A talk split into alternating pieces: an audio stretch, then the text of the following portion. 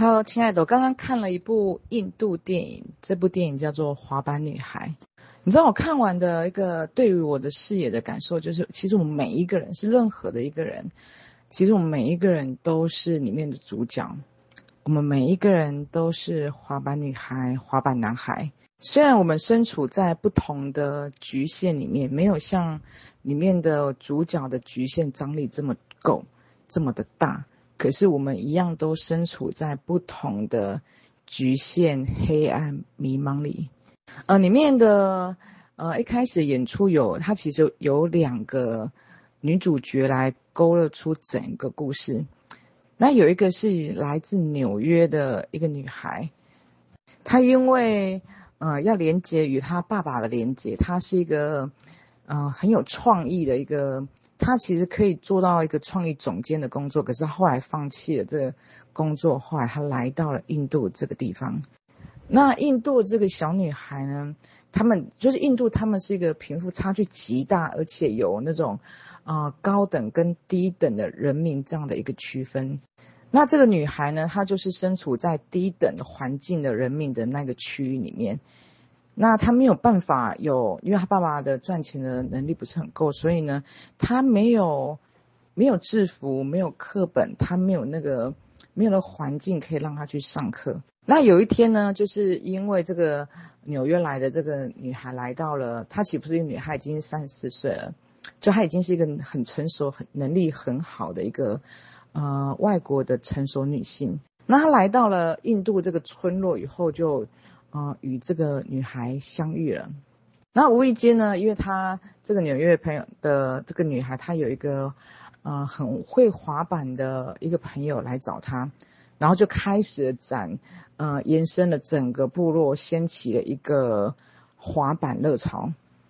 那我们在这个里面的故事里面，我们可以看到，就是在印度里面，它有很深很深的一个呃男尊女卑。还有很多的一个很多很大的一个框架的一个局限，可是我们反观，其实我们自身，其实我们只是一个不同的剧本，可是我们其实同样深陷在不同的局限里面，它只是用不同的方式在演绎而已。那这个印度小女孩呢，她自从碰到了这个滑板以后，哇，她以前的这种，原来她的这种不配得。还有他，原来他可以渴望自由。他踏上滑板的那一刻，他可以不按照任何的规则。你知道，我们的心，他是渴望爱、渴望自由的，他渴望无限。所以，当他碰到这个滑板的时候，他是完全没有办法克制他自己，去开始去探索、去学习，就是。挤出任何的一个时间，他都想要去做这件事情。你知道我在看他这一幕的时候，我就想到，其实在我一开始在学习灵性的之间的时候，我就是这么的疯狂，就是任何的一点点时间，哪怕三分钟、五分钟，我都想要去看得更清楚一点，到底这个游戏规则到底是什么。所以我可以很理解他的对于一件事情的那样的热情。跟一种着迷的一个程度，他是奋不顾身的。虽然他不知道那个尽头是什么，他不知道那个带来会给他带来些什么，可是只能依照新的感受，就这样往往里头就栽进去了。那理所当然的，一定是在任何的在一个过程，就像我在学习的过程里面一样，会遇到很多的阻碍，很多的声音。这女孩也是一样的。他首先，他的爸爸就是不赞成的。那他妈妈其实就是在一个很明显，他你会看到很明显，我们任何人其实大部分是身处在他妈妈的这个角色里面。就是我们知道这个是对的，他女儿渴望这个自由感，他很爱他的女儿，所以他会偷偷让女儿去做这件事情。可是他又有另外一一方，是他知道这个社会是不允许这件事情发生的，所以呢，他又会一下子就是放了他。让他去自由，可是呢，他又会有时候又把他拉回来这个现实里面。其实我们大多数的人其实都是在这样的拉扯里面。那他爸爸就是演一个非常强烈的一个父权，他你就是不可以，你就是只能在家里面好好做家事就可以。然后，所以他爸爸就发现他还在玩滑板的时候，就决定在他比赛的那一天，就是把他嫁出去。那因为毕竟这是一部电影，所以他最后呢，他还是一心而活了。就是说呢，他在结婚的那一天，他完全无法抑制他对于这个滑板自由的这个热情，所以呢，他就从他们家的这个挖了一个洞，他就从从他们家的屋顶逃了出来，然后去参加这个滑板比赛。所以你会看到，其实一心而活，他是需要勇气的，他是需要行动的。所以我们大多数人其实都没有办法，因为。我们身处就没有办法像他这样是突破，因为他毕竟是一部电影。可是我们知道这个是对的，我们知道我们其实我们往往很清楚我们心的感受是需要什么。就像我们身处在一个这么高压的工作环境里面，或者是在很多的标签里面，你应该要结婚。你应该要生小孩，你应该怎么样？你应该要功课好，你应该有什么什么什么什么什么的一堆堆堆堆堆的标签里面，我们同样身处在这样的一个标签的一个局限的堡垒里面。可是我觉得可以反思一下，因为我每一个人真的都是滑板男孩、滑板女孩，我们有多少人可以可往自己的内心去听，我到底要什么？我们可以像他一样为自己挖了一片天。然后可以突破，可以走出去。其实可这步真的是太不容易，因为虽然我们可能在很多的局限里面，我们会知道哦，这个是不舒服的，是不开心的，啊、可能是工作，可能是关系，可能是不同的标签。可是呢，毕竟我们会知道，哎，这个 A 会造成什么样的一个结果，你很清楚会是怎么样的一个一个方式，你会觉得它是安全的。可是问题是，他你也知道这个东西没有办法带来我们的心灵的快乐。可是真的重点就是我们要踏出去，信任一体源头的安排。重点就是这个，我们只能有我们心，每一个人他都有。其实我们每一个人他的心，他就是他的导航系统。所以，我们每一个人他他对于自由、对爱的渴望是都是非常非常敏锐的。他只是有可能他故意去。不去看它而已。可是，当我们勇敢的去跨出一步、闯出去以后，你会发现，很自然的，一定会有一个下一步，会遇到个什么样的机会，一个什么样的人，或者会会一定会有接下来下一步，会可以让我们去冒险、去探索，哪怕是为了自己去叠一根胶都没有关系。同样，我在这个剧本里面有看到，其实我们每一个人也是一个。就是从小，其实我们每一个人他都是自由绽放的，可是呢，所有的我们的教育、所有的学习、所有的道德、所有的标准、所有标签，其实都让每一个人就像断了翅膀的滑板女孩跟滑板男孩，也说，我们所学的已经抹杀了我们的渴望，抹杀了我们的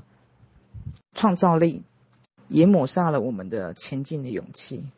可是你知道？我觉得这个这个过程它是正常的，因为每一个人他都是必须先断了翅膀，然后他才自己这个他的内力量来自于他的内在，他必须有那个力量，由他感受到爱与往内在的那个连接，让他这个翅膀再重新长回来。我们每一个人都有那个能力，可以让你的翅膀重新再展翅高高飞，再长回来是有办法的。因为那个力量都来自于我们每一个人内在，不在外在。其实我们可以看到，这个世界它不缺乏现在类似这样的电影，或者是电视剧，甚至是卡通，甚至影片，甚至文章。可是我们永远觉得，就像这个滑板女孩一样，这个故事，我们觉得那个是别人家的故事，其实不是，这是你跟我，我们自己的故事。我们每一个人都是他自己实相世界的主角。这个世界其实是拿来冒险的，拿来玩耍的，拿来体验，拿来成长的。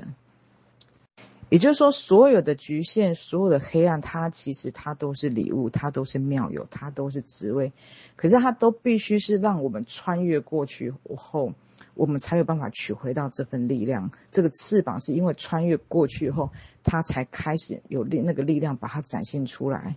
也就是说，所有的黑暗，它是来激发我们的力量，激发我们不同的面向，它是来帮助我们的翅膀长出来的。所以，其实这个地球可以说这个世界这个游戏，它再怎么样，它都需要黑暗这份力量的，都是需要局限的，因为我们就是由一个无限无限的我们来去玩一个局限的游戏，所以这个游戏它有限，它是正常的，它是来帮助我们激发我们的，就像以前，呃，语语音曾经有一个语音比喻过，就是像我们玩一个游戏，我们玩的就是想要玩一个有我们其实玩的这个游戏本身，它就一个是一个非常。level 非常高阶的一个游戏，它就是有非常多的妙有跟非常多的难关，在在这个局限的游戏里面。其实心灵它就是渴望玩这样子的一个游戏，所以就像我们玩这个游戏，我们不会说这个关怎么设计的这样子，这是正常的。重点是我们要前进，我们要玩耍，要成长，要体验。那我今天早上在陪女儿，就是她准备这个礼拜去考她的那个。摩托车驾照，所以呢，在旁边的时候，我就看了好几个那个谈心社访问不同的人的人生经历，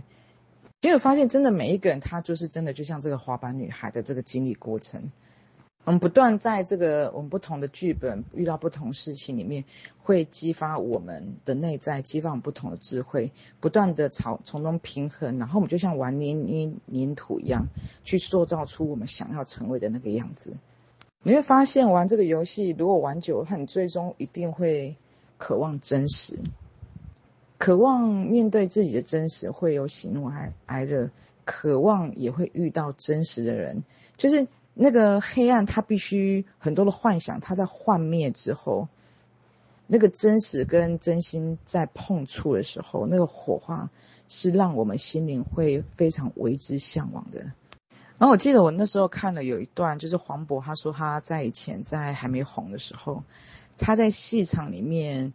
会看到所有的真实的人情冷暖，他可以里面可以激发出他很多的灵感跟学习。虽然那过程不大舒服，可是自从从他红了之后，他永远看到了一个一个面相，就是笑脸。然后他也从一个原本在嘈杂环境的一个巷弄的一个房子里面租到了一个高级的一个住宅区，可是他就发现，他其实他现在更渴望，其实他是向往，其实他觉得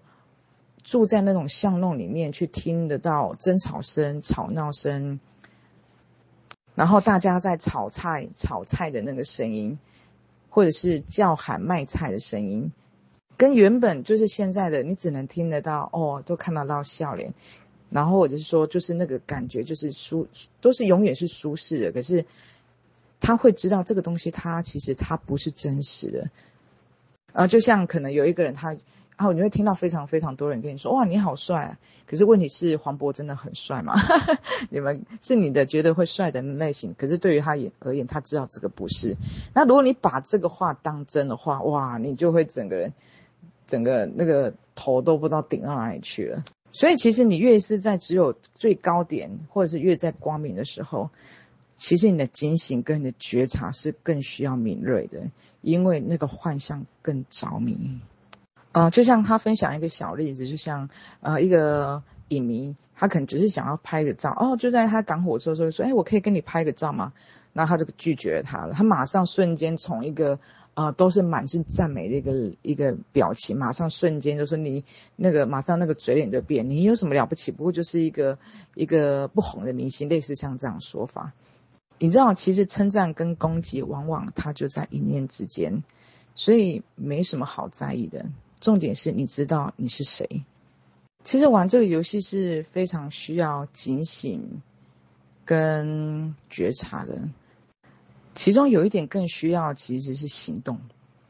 因为如果你有带着觉察，你绝对会没有，绝对会发现这世界已经完全不缺乏圣灵的提醒，包含像这样的电影跟文章，还有像这样的语音。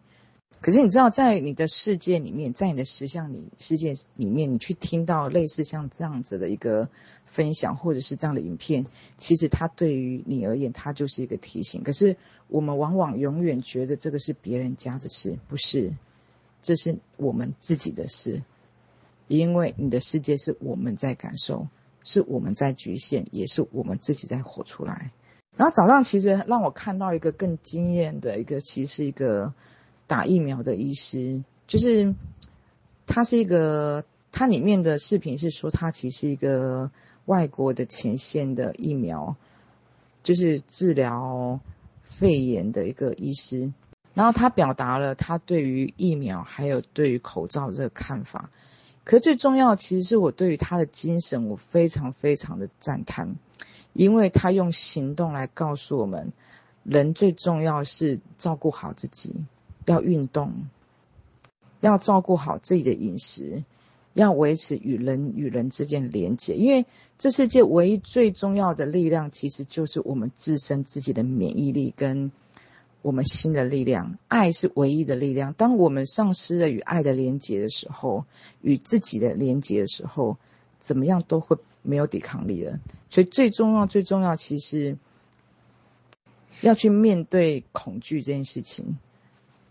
要去直视它，不要去用一种逃避的方式，只会让我们的免疫力更弱而已，更没有办法去面对病毒这件事情。可是，当我们去正面迎接迎迎接这个病毒，就像正面的去迎接恐惧一样，它就消融了。